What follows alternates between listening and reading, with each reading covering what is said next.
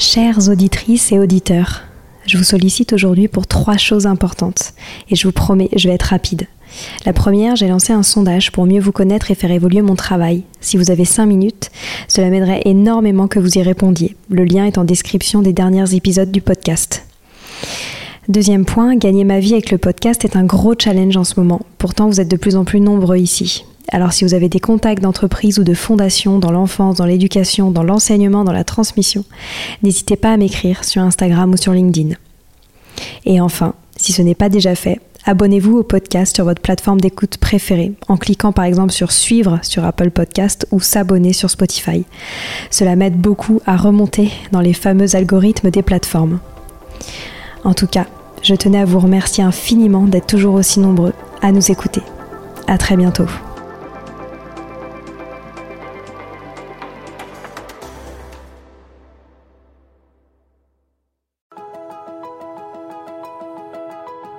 Bonjour à tous, ici Stéphanie, c'est moi, et Sylvie Descleb pour un nouvel épisode du podcast Les adultes de demain.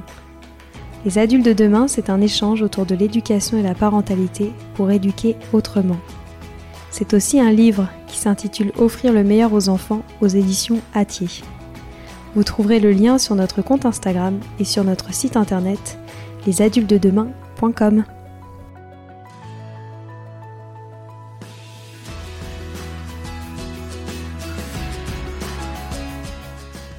Le langage est la clé de la communication. Comment s'assurer que l'on parle bien aux enfants? Est-ce que les enfants ont vraiment besoin d'être stimulés au niveau du langage? J'ai la chance aujourd'hui d'accueillir Léa Elias, orthophoniste passionnée du langage. Nous sommes revenus sur toutes les étapes clés du langage pour les enfants et également sur des activités ludiques à mettre en place pour enrichir le vocabulaire de tous. Je vous souhaite une bonne écoute. Bonjour Léa. Bonjour. Ça fait très longtemps que l'on doit échanger ensemble. Les péripéties de la vie nous ont mis quelques bâtons euh, dans les roues, mais ça y est, on est ensemble aujourd'hui pour parler en plus d'un sujet euh, que j'avais envie d'aborder depuis bien longtemps. Il s'agit du langage. Alors tu es orthophoniste, mère de deux enfants instruits en famille, et tu as écrit récemment le livre 50 activités ludiques autour du langage.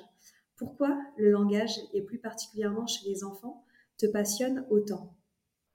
Je crois que c'est vraiment depuis toute petite, j'ai toujours aimé échanger avec les enfants, les accompagner. Donc finalement, mon métier est apparu comme une évidence à cet instant. C'était voilà, je voulais accompagner les enfants autour du langage notamment, puis autour de la lecture aussi. Mais le langage, je trouve que c'est vraiment le, bah, c'est le moyen de communiquer avec les enfants et plus particulièrement avec ses enfants. Et je crois que quand on le vit de l'intérieur aussi en tant que maman, ça vient nous transcender parce que bah, rien de plus beau que d'échanger avec des mots avec ses enfants finalement. Est-ce que tu as l'impression que les enfants parlent moins bien qu'avant? Alors, je ne suis pas convaincue qu'ils parlent forcément moins bien qu'avant, mais peut-être qu'effectivement on a perdu en richesse euh, de langage, notamment dans les livres. Combien de livres on voit finalement avec du vocabulaire appauvri. Donc ça peut avoir un impact. Est-ce qu'on prend autant le temps qu'avant de parler à nos enfants? C'est-à-dire qu'on est quand même pris dans un quotidien aussi qui va souvent très très vite tout va vite, tout est timé. Et voilà, est-ce qu'on prend le temps de se poser avec ses enfants? Je pense que voilà, ça a des impacts concret sur le langage. Maintenant, est-ce qu'il parle moins bien qu'avant?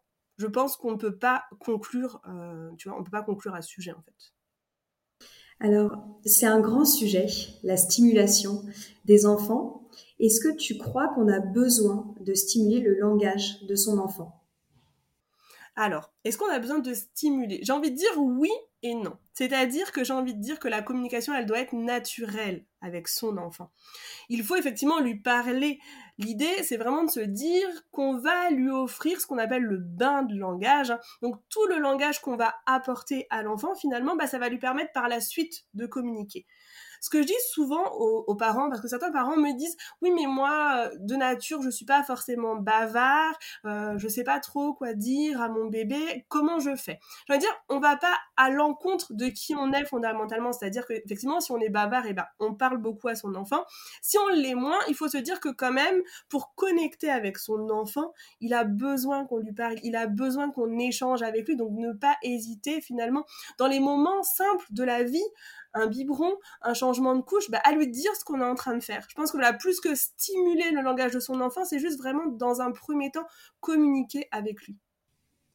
Et ensuite, euh, comment ça se matérialise la stimulation du langage euh, à travers les différentes euh, tranches d'âge?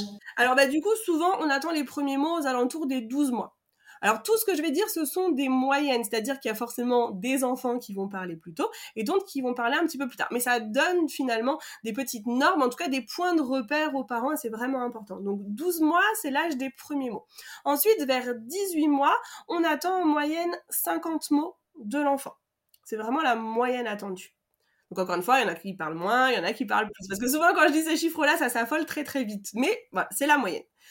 On dit souvent qu'en dessous de 10 mots à 18 mois, c'est qu'il faut vraiment porter une attention particulière au langage.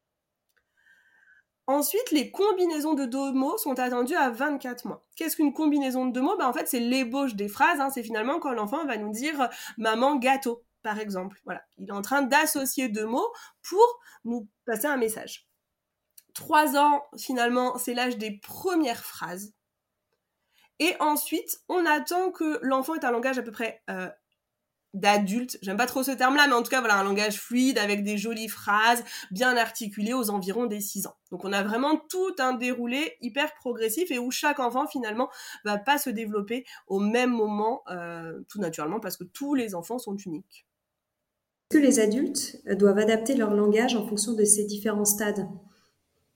Alors, naturellement, effectivement, plus on va s'adapter au stade de l'enfant et plus on va l'aider à avancer dans le développement langagier. Donc, si on est sur un tout petit bout, un bébé qui dit pas encore ses premiers mots, et qu'on le noie au quotidien de phrases hyper longue et pas forcément adaptée. J'ai une bêtise, mais on est en train de, de, lui changer sa couche et on dit viens, je vais te changer ta couche, je vais enlever ton body, puis enfin voilà, la phrase vraiment hyper longue où on va pas prendre le temps de s'arrêter. L'enfant finalement, il va avoir du mal à se saisir des mots importants, parce que pour construire son langage, avant même les phrases, l'enfant va falloir qu'il comprenne les mots, qu'il les associe potentiellement à un objet ou à un événement ou à un lieu puis qu'il arrive à les dire. Donc il y a vraiment plein d'étapes. Donc finalement, on va pouvoir plutôt lui dire viens, on va changer ta couche, et puis lui montrer la couche aussi pour que ça fasse sens pour lui. Et puis on peut faire une pause. Voilà, on enlève le body. À ce moment-là, on va dire les choses. Vraiment ne pas anticiper et faire plutôt, en tout cas, euh, des phrases qui sont courtes pour que l'enfant puisse s'en saisir pleinement. Bah, du coup, avec le temps, finalement, on va adapter petit à petit. Hein. L'idée, c'est de ne pas parler bébé. c'est-à-dire qu'effectivement, adapter euh, son flux langagier à l'enfant, c'est-à-dire ralentir le langage, se mettre à sa hauteur.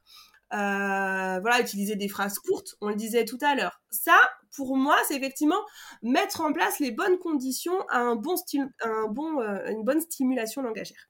Par contre, euh, utiliser les mauvais mots, par exemple, parce qu'on pense que c'est plus simple, c'est-à-dire dire à un, bébé, oh, je te donne ta tutu pour la tétine, ou, euh, ou voir un chat passer et dire, oh, c'est le miaou. Ça, ça n'a pas d'intérêt. C'est-à-dire qu'il faut vraiment avoir à l'esprit qu'on peut utiliser les vrais mots avec les enfants, peu importe leur âge. L'idée, c'est de se dire qu'un enfant est toujours en mesure de comprendre cela. Pourquoi? Tout simplement parce que si à l'enfant, on lui dit chaque fois qu'on lui donne la tétine, c'est une tutu et bien en fait ça va devenir sa réalité. En tant que parent, on peut dire ah oui mais c'est parce que c'est plus facile à dire. Et ça s'entend finalement comme réflexion. Mm. Mais il faut bien se dire que pour l'enfant cet objet-là va devenir une tutu. Parce qu'on leur a toujours dit c'est une tutu. Et finalement, à un moment donné, on va décider qu'il est assez grand, on va dire c'est une tétine. Mais on viendra finalement bah, enfin, réorganiser ce qu'il a, ce qu'il a compris, ce qu'il a conçu, puisque pour lui, l'objet tétine s'appelait tutu. Donc vraiment se dire, c'est important d'utiliser les vrais mots. Les enfants sont totalement en mesure de les comprendre. Hmm. Est-ce que tu pourrais d'ailleurs nous expliquer comment est-ce que les enfants apprennent le langage? Parce que c'est quand même assez mystérieux. Comment est-ce qu'ils se mettent à parler les enfants? Qu'est-ce qui se passe? Bah, finalement, on l'a dit tout à l'heure, hein, mais il y, a tout l'environnement qui va entrer en jeu.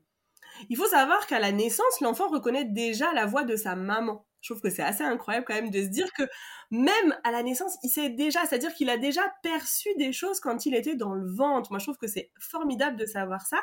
Il faut savoir aussi que l'enfant, tout petit, le bébé qui vient de naître, il est en mesure de distinguer toutes les langues du monde. Quand on sait ça, je trouve que déjà, on voit le potentiel du bébé. Donc finalement, le langage, c'est aussi ça, c'est aussi construire tout ce qui nous entoure, c'est offrir des mots, mettre des mots sur son environnement. Et donc finalement, on va venir amener le mot à l'enfant, il va l'entendre une première fois, par exemple, il va entendre le mot couche. Finalement, à ce moment-là, ça ne représente rien pour lui. Donc la première étape, finalement, ça va être de comprendre le mot. Il va d'abord l'entendre, puis il va réussir à comprendre le mot et à savoir quand on dit couche, eh bien on l'associe à l'objet couche, puis il sera en mesure de produire. Donc il y a vraiment toutes ces étapes qui vont entrer en jeu et bien sûr l'enfant va produire moins de mots qu'il ne va comprendre. C'est vraiment deux sphères qui vont se développer de façon parallèle, mais forcément l'enfant comprendra toujours beaucoup plus qu'il ne produira. Hmm. Qu'est-ce qui peut entraver l'apprentissage du langage chez les enfants? Beaucoup de choses.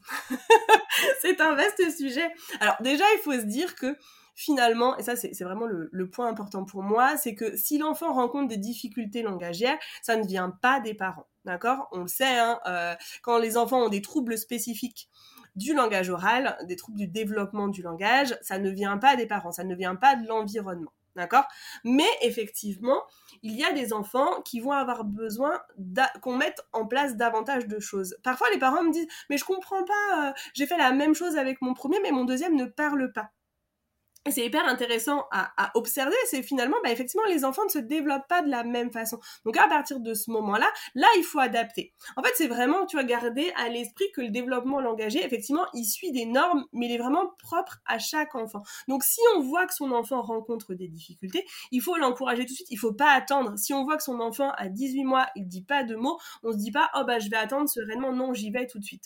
Donc c'est se dire, effectivement, tu vois, en fait, en soi, rien ne va entraver le langage. Sauf si, et là on va être dans des, dans des choses un peu euh, extrêmes, tu vois, sauf si vraiment on ne parle jamais à l'enfant, si on ne se met jamais à sa hauteur. Euh, voilà. Mais, tu vois, si à partir du moment où on parle à son enfant, finalement, il n'y a rien qui peut entraver le développement langagier si ce n'est son propre développement. Donc c'est juste avoir à l'esprit que si on voit que c'est difficile pour son enfant, en fait, on n'attend pas ça veut dire que c'est difficile à un instant T. Donc on peut agir, même si l'enfant il a 18 mois, on peut agir, on peut mettre des choses en place, notamment au quotidien, pour faire en sorte de l'aider. En fait, c'est vraiment ça qu'il faut avoir à l'esprit. Mais voilà, alors bien sûr, voilà, euh, si on repart dans les extrêmes, on va, on va parler des écrans, on va parler de tout ça. Effectivement, ces choses-là ne sont pas adaptées les tout petits. Les enfants n'ont pas besoin d'être exposés aux écrans pour apprendre le langage. Mais encore une fois, si on, se dit qu'on est des parents qui accompagnons nos enfants, qui leur parlons, qui leur lisons peut-être des livres, qui jouons avec eux, à partir de ce moment-là, il n'y a rien qui peut entraver en tant que tel le développement langagier. Comment est-ce qu'on réagit euh, quand son enfant à 18 mois euh, parle très peu? Bah, moi, c'est ce que j'ai envie de dire. Vraiment, je trouve qu'en France, on a vraiment du mal avec ce côté prévention.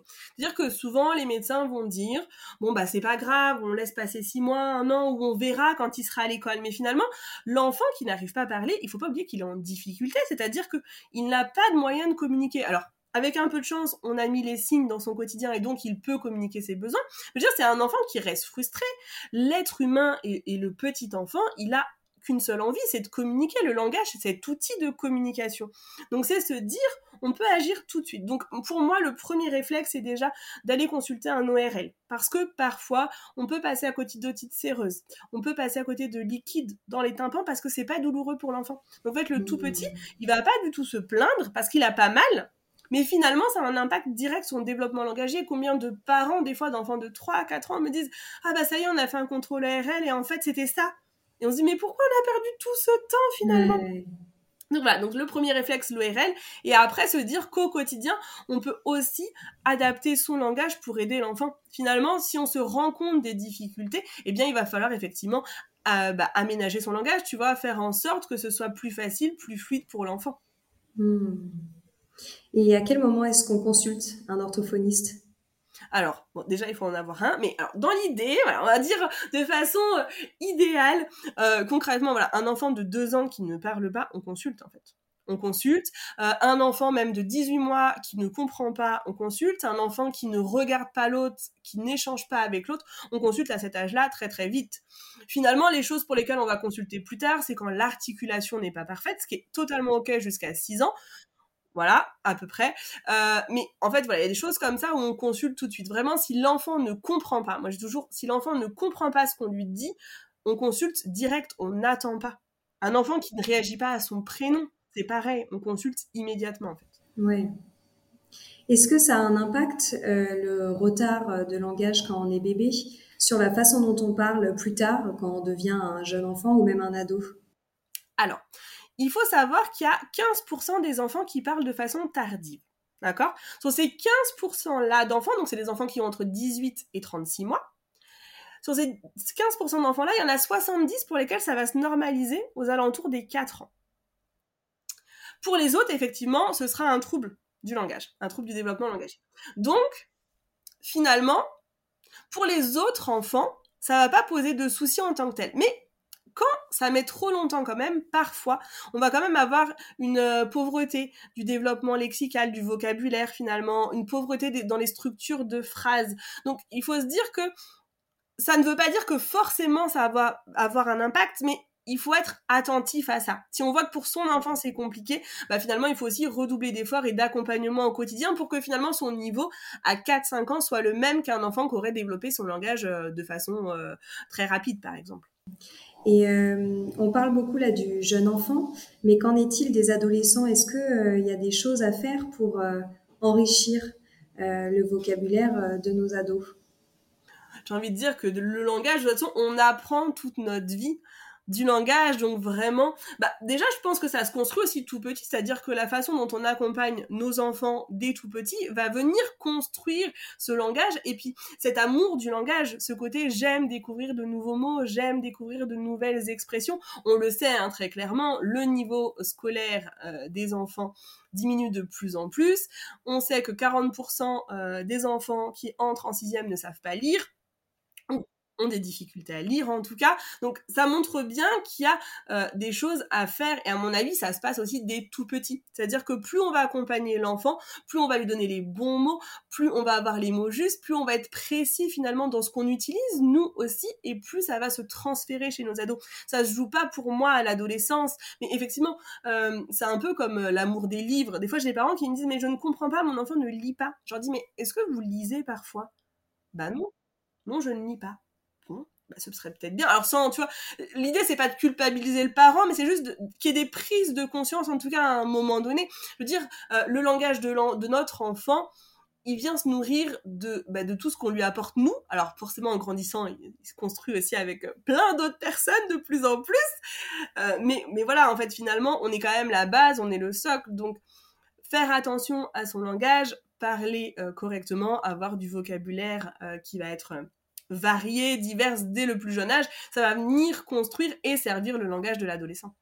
C'était quelque chose que j'avais beaucoup aimé euh, quand j'avais suivi une euh, formation euh, Montessori. C'est que Maria Montessori insistait sur l'importance d'avoir un vocabulaire précis.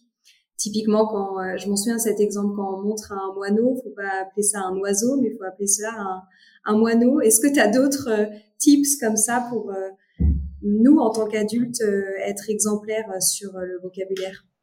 Bah, je trouve que vraiment c'est la base pour moi, la base qu'elle transmettait Maria Montessori. Le côté euh, je suis précis quand je parle, c'est important. C'est-à-dire qu'effectivement, quand on est triste, bah, on n'est pas forcément déçu.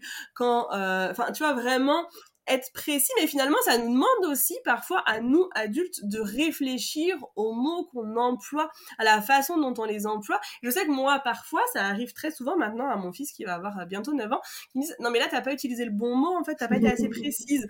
Bon, je me dis Voilà, le job est fait, ça devrait continuer à avancer. Mais c'est vrai que finalement, plus on est précis, plus on leur apprend à être précis, effectivement. Alors, oui, un moineau, ça fait partie de la classe des oiseaux, mais finalement, un moineau, c'est pas un rouge-gorge. Donc hmm. c'est vraiment hyper important de se dire que cette précision des mots, pour moi, c'est vraiment euh, l'élément fondamental, en tout cas, pour faire en sorte que plus tard, les enfants aient un langage riche et bien construit. Est-ce qu'on a le droit, du coup, de challenger les enfants lorsque eux-mêmes ne sont pas assez précis?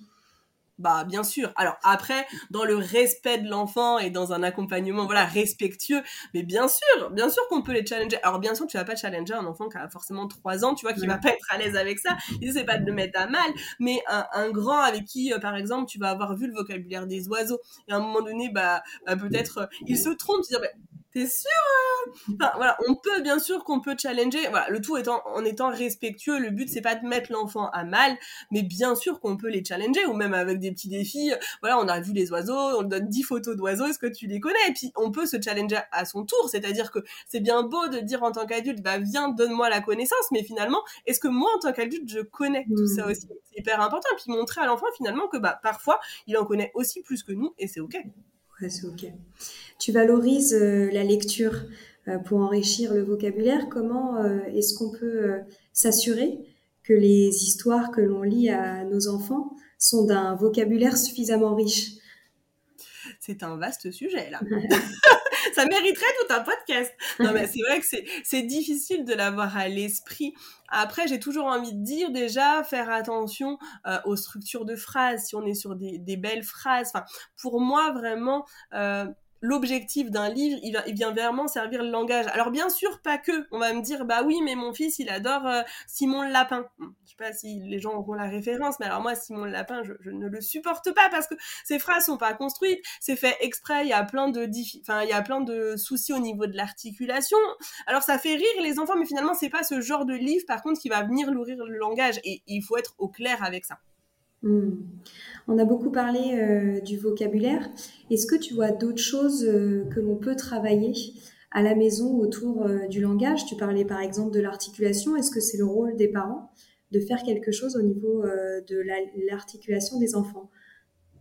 Alors, c'est pareil, ça, tu vois, je trouve que c'est toujours les, sujets où tout le monde n'est pas d'accord. Moi, je trouve que non, ça n'est pas le rôle du parent. Alors, ça ne veut pas dire que le parent ne peut rien faire, et on va en parler, mais l'idée, c'est de se dire qu'à aucun moment, le parent, il va venir agir en tant que rééducateur. Si vraiment c'est difficile pour l'enfant, on va dire que voilà, si un enfant euh, de 3 ans n'est pas compris par les autres à peu près 75% du temps, parce qu'il y a beaucoup de déformations, il faut essayer de consulter. Alors, bien sûr, on va me dire, bah oui, mais et si on trouve pas? Que fait-on et là, je suis d'accord, effectivement, on va dire qu'en tant que parent, en tout cas, les parents peuvent agir.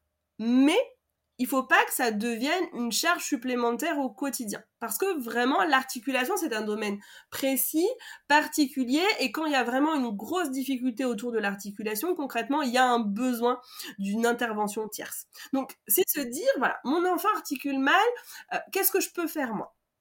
La première chose, c'est ne pas le faire répéter quand c'est mal dit. Un enfant qui va dire par exemple euh, chocolat pour chocolat, eh bien on va juste lui dire comment c'est dit. Donc c'est-à-dire que l'enfant, s'il dit l'enfant nous dit oh chocolat, on va lui dire oui, tu veux du chocolat. Et on va lui redonner le bon modèle verbal. Ça, c'est hyper important parce que parfois, on peut trouver ça mignon, les déformations articulatoires. Il faut pas se mentir, quand ils sont tout petits, c'est trop mignon.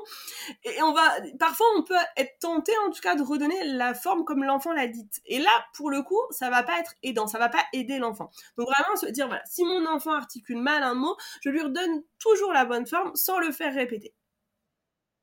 En grandissant, si on voit que par exemple l'enfant, il y a un son qu'il ne maîtrise pas du tout, ce qu'on va faire, au lieu d'essayer de le travailler dans les mots, on peut s'amuser il faut vraiment que ça reste de l'amusement. C'est vrai que j'utilise le terme s'amuser exprès parce que vraiment il faut que ça reste de l'amusement, mais on va pouvoir essayer de lui faire dire de façon isolée. C'est-à-dire qu'un enfant, par exemple, qui dirait pas le r, eh bien, on va se dire, voilà, il va dire ou pour ou, il va dire you, ça dépend les enfants, voilà. Mais en tout cas, il n'y a pas ce r que va-t-on pouvoir faire? Eh bien, on peut se dire qu'on va essayer de l'obtenir en isolé. On va essayer de s'amuser. Donc, ça fait penser par exemple au lion. Et donc, on va pouvoir se mettre à quatre pattes avec son enfant et s'amuser à faire plein de pour voir si ça vient. Mais vraiment, voilà, dans l'idée, en tout cas, on reste sur de l'amusement, on reste sur des temps courts. Et si on voit vraiment que c'est vraiment trop compliqué pour l'enfant, on n'hésite pas à se rapprocher d'un orthophoniste. On a parlé des retards de langage, on a parlé d'articulation. Est-ce qu'il y a d'autres troubles possibles autour du langage? Qui serait intéressant de connaître euh, D'autres troubles Peut-être. Alors, c'est pas mon domaine d'expertise, mais peut-être juste le bégaiement. Je trouve que c'est important quand même de faire une petite parenthèse. Encore une fois, c'est pas mon domaine, mais si vous avez quelques doutes que ce soit euh, sur un bégaiement, parce que votre enfant bute sur les mots, parce que c'est difficile pour lui, vraiment là, euh, n'hésitez pas à consulter en toute urgence. C'est-à-dire que euh, les orthophonistes formés en bégaiement ont toujours des créneaux exprès.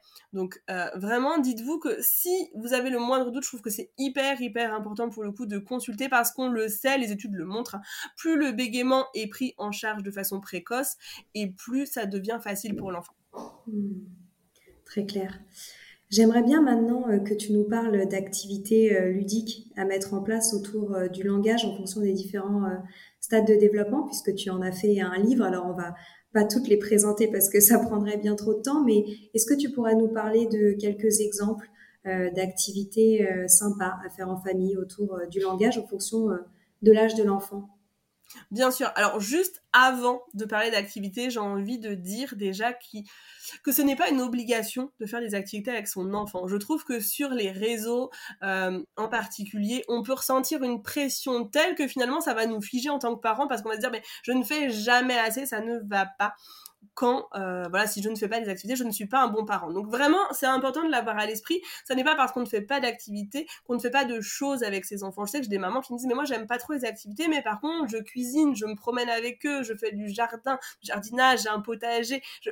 Voilà, ayez à l'esprit en tout cas que les choses les plus simples sont parfois les meilleures. Et c'est aussi ce qu'on a voulu, et c'est ce que j'ai voulu avec mon éditrice transmettre dans ce livre, c'est se dire on peut faire plein de choses avec peu. On arrête avec les visions euh, de choses magnifiques sur les réseaux, c'est très beau, mais finalement, euh, c'est pas forcément le plus important. L'esthétisme, pour moi, n'est pas le plus important quand on partage une activité avec son enfant. Ça, c'est vraiment important. Donc, quelques activités chouettes. Alors, on va essayer de faire de façon chronologique, chose avec laquelle j'ai énormément de mal, parce que tu vois, j'ai des idées pour les plus grands déjà. Je vais revenir à la base. Euh, pour les tout petits, moi, je trouve vraiment que ce qui est chouette, c'est notamment les comptines signées. Tu vois, encore une fois, là, finalement, c'est pas une activité en tant que telle, mais bah, ça a le rôle d'une activité. C'est-à-dire qu'on prend un temps avec son enfant, on lui chante des chansons, on accompagne des signes si on est à l'aise ou pas, et finalement, c'est un moment euh, de partage, d'échange, de complicité qui vient nourrir le développement langagier. Ensuite, si on parle des enfants qui commencent à avoir des petits mots, euh, moi, ce que j'aime bien, c'est notamment euh, les paniers sensoriels ou les plateaux sensoriels et ça, c'est notamment issu de la pédagogie Montessori, je n'invente rien, mais l'idée, c'est par exemple de prendre un petit panier et de mettre des objets de votre quotidien, du quotidien de l'enfant. Donc on peut se dire que par exemple à 18 mois, ça peut être chouette de mettre sa tétine, s'il a un doudou, un doudou, euh, une couche, enfin vraiment des éléments qui sont proches de son quotidien. Ça peut être des éléments de la salle de bain, de la cuisine, ça après vraiment c'est à chaque parent d'adapter. Mais voilà, on va mettre quelques petits objets et on va permettre à l'enfant de les manipuler. Et pendant ces manipulations, ou après, peu importe après comment on le sent, mais on va pouvoir lui amener le vocabulaire et ça va venir grandir petit à petit bah, son stock de mots. Si on arrive au plus grand qui commence à combiner les mots ou à faire des petites phrases, euh, on va pouvoir, moi j'aime beaucoup, mais je sais que ça réfrène pas mal de parents quand même, mais tout ce qui est euh, bac sensoriel je trouve que les bacs sensoriels, c'est super chouette. Donc les bacs sensoriels, pour ceux qui ne connaissent pas, on prend euh, un bac, un plateau, ce qu'on veut, avec quand même pas mal de place. Et l'objectif, ça va être de, alors pas forcément créer un joli décor, encore une fois, mais de mettre plusieurs objets à manipuler à l'intérieur. Euh, on va pouvoir mettre du sable, on va pouvoir mettre euh, de l'herbe, des feuilles, des voitures.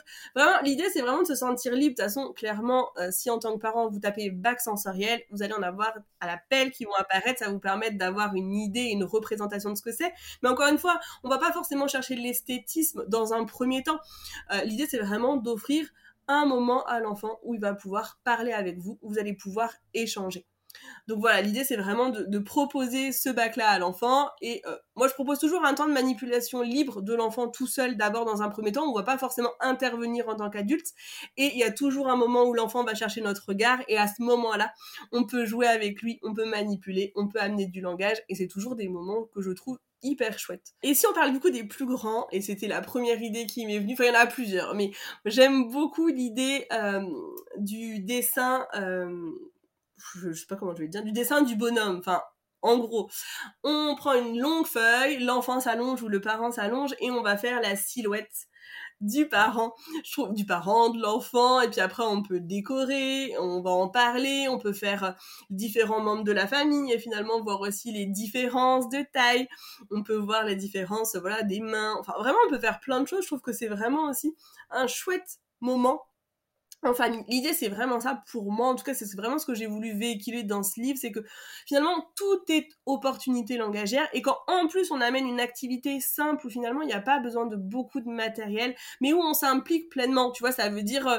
poser le téléphone et le mettre en, silencieux, euh, être vraiment pleinement à l'activité avec son enfant. C'est pas forcément des moments qui vont être très longs, mais ces moments-là, ils sont vraiment riches d'une part pour euh, nourrir l'enfant, tu vois, de tout l'amour qu'on a pour lui apporter ce dont il a besoin, mais aussi euh, en termes de langage, c'est vraiment hyper important d'avoir ces moments-là où on est profondément connecté à son enfant. Hmm. Est-ce que tu conseilles aux parents de surveiller leur langage quand ils échangent entre eux devant les enfants? Bien sûr, bien sûr. Et je crois que c'est vraiment le plus grand défi. Parce que combien de parents me disent Ah, mais je ne comprends pas, mon enfant dit ouais chaque fois qu'il me parle. Ou hmm. euh, Mais je ne sais pas d'où vient cette expression. Et puis finalement, on se rend compte que ça vient que ça vient du parent. Donc oui l'idée c'est de ne pas forcément tout calculer non plus. Encore une fois on peut pas enfin je veux dire on a assez à gérer au quotidien mais se dire qu'effectivement on est le modèle de nos enfants. Donc mieux on va parler même en s'adressant à, son conjoint sa conjointe ou même au voisin à qui que ce soit finalement. Et euh, bah, plus le modèle qu'on va offrir à nos enfants bah, sera sera le bon finalement Bien sûr. Et les gros mots, d'ailleurs, j'ai l'impression que c'est souvent euh, un sujet. Comment on les retire euh, du vocabulaire de nos enfants? Et est-ce qu'il faut essayer de se battre à ce sujet? Alors, je pense que déjà, il faut se dire, alors, quand on parle des tout petits, si, si ce gros mot arrive, finalement, pour lui, il ne sait même pas que c'est un gros mot. C'est-à-dire qu'il l'a entendu dans une certaine situation, il va le répéter, mais il n'a pas conscience du mot qu'il est en train de dire. Donc c'est déjà se dire, finalement, si on porte une attention particulière en disant ne le dis pas, potentiellement il va avoir envie de le redire pour voir si ça ressuscite la même, euh, la même émotion chez vous, la même façon de fonctionner. Donc vraiment se dire que quand il est tout petit, l'enfant, en tout cas dans un premier temps, on peut juste ignorer ou dire ce mot se ne dit pas comme ça, mais sans vraiment, euh, sans y mettre euh, trop d'émotions parce qu'en fait l'enfant sinon il va y revenir parce que finalement ça va avoir suscité une réaction particulière.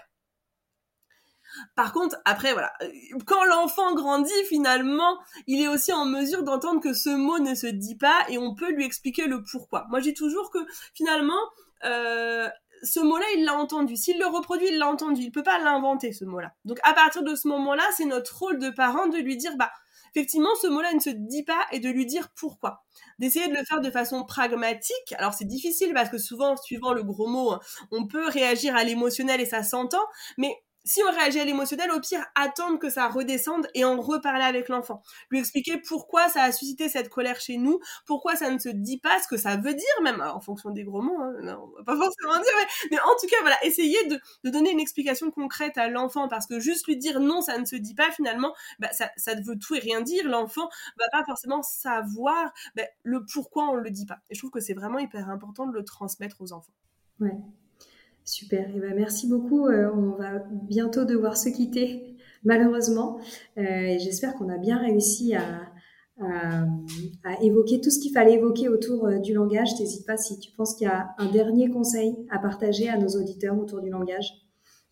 Un dernier conseil, il y a toujours, encore une fois, tu l'as dit, mais le langage, c'est tellement vaste que forcément, on n'a pas pu aborder tous les points en détail. Mais c'est se dire déjà qu'en tant que parent, c'est hyper important de se faire confiance, de faire confiance à son instinct. Et si vous, vous sentez profondément qu'il y a quelque chose qui ne va pas, allez-y. Combien de parents et surtout combien de mamans me contactent et me disent mais vraiment je m'inquiète, je vois mais autour de moi les médecins ne s'inquiètent pas. Et finalement, on se rend compte que plus tard, des fois, il y a des diagnostics. Vraiment, faites-vous confiance. Ça ne veut pas dire que si vous avez une inquiétude, forcément, il y a un trouble. Non, c'est pas ce que je suis en train de dire. Juste, si vous ressentez euh, du plus profond de votre être qu'il y a peut-être une difficulté, bah, n'hésitez pas. Et vraiment, n'hésitez pas à vous entourer de professionnels qui sauront vous apporter une réponse en vous disant oui, non, il n'y a pas lieu de s'inquiéter. Mais en tout cas, à partir du moment où, en tant que parent, on est inquiet, euh, il faut vraiment pas se laisser ronger par nos inquiétudes parce que finalement, la maternité, la parentalité, c'est clairement le plus grand défi de toute une vie. Oui, ça c'est vrai. J'ai une petite question rituelle maintenant dans le podcast. Euh, qu'est-ce que tu souhaiterais aux enfants d'aujourd'hui, les futurs adultes de demain? Ah, elle est belle cette question.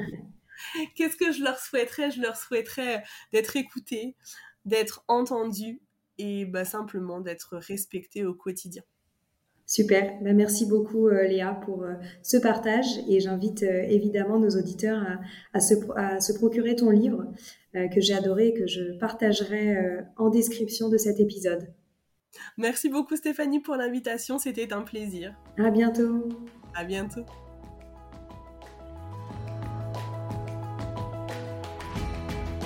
Voilà, c'est fini pour aujourd'hui.